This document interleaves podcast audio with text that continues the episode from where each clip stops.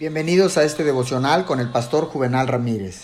Hoy, el día sábado, 3 de octubre del año 2020. Que tenga usted un feliz y bendecido fin de semana. La palabra dice en el libro de Juan, capítulo 14, verso 14. Lo que pidan en mi nombre, yo lo haré. La obediencia amorosa nos mueve al ámbito de la oración. Nos hace coherederos de la riqueza de Cristo recibimos las riquezas de su gracia mediante el precioso Espíritu Santo, el cual habitará con nosotros y estará con nosotros.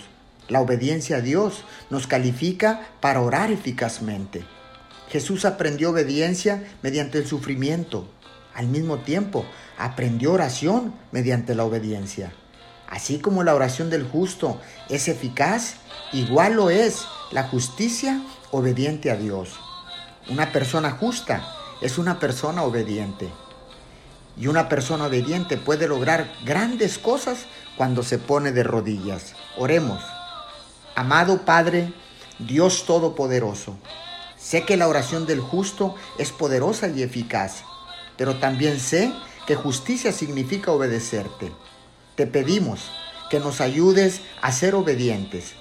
Queremos glorificarte en nuestras vidas, en el nombre de Jesús. Amén y amén.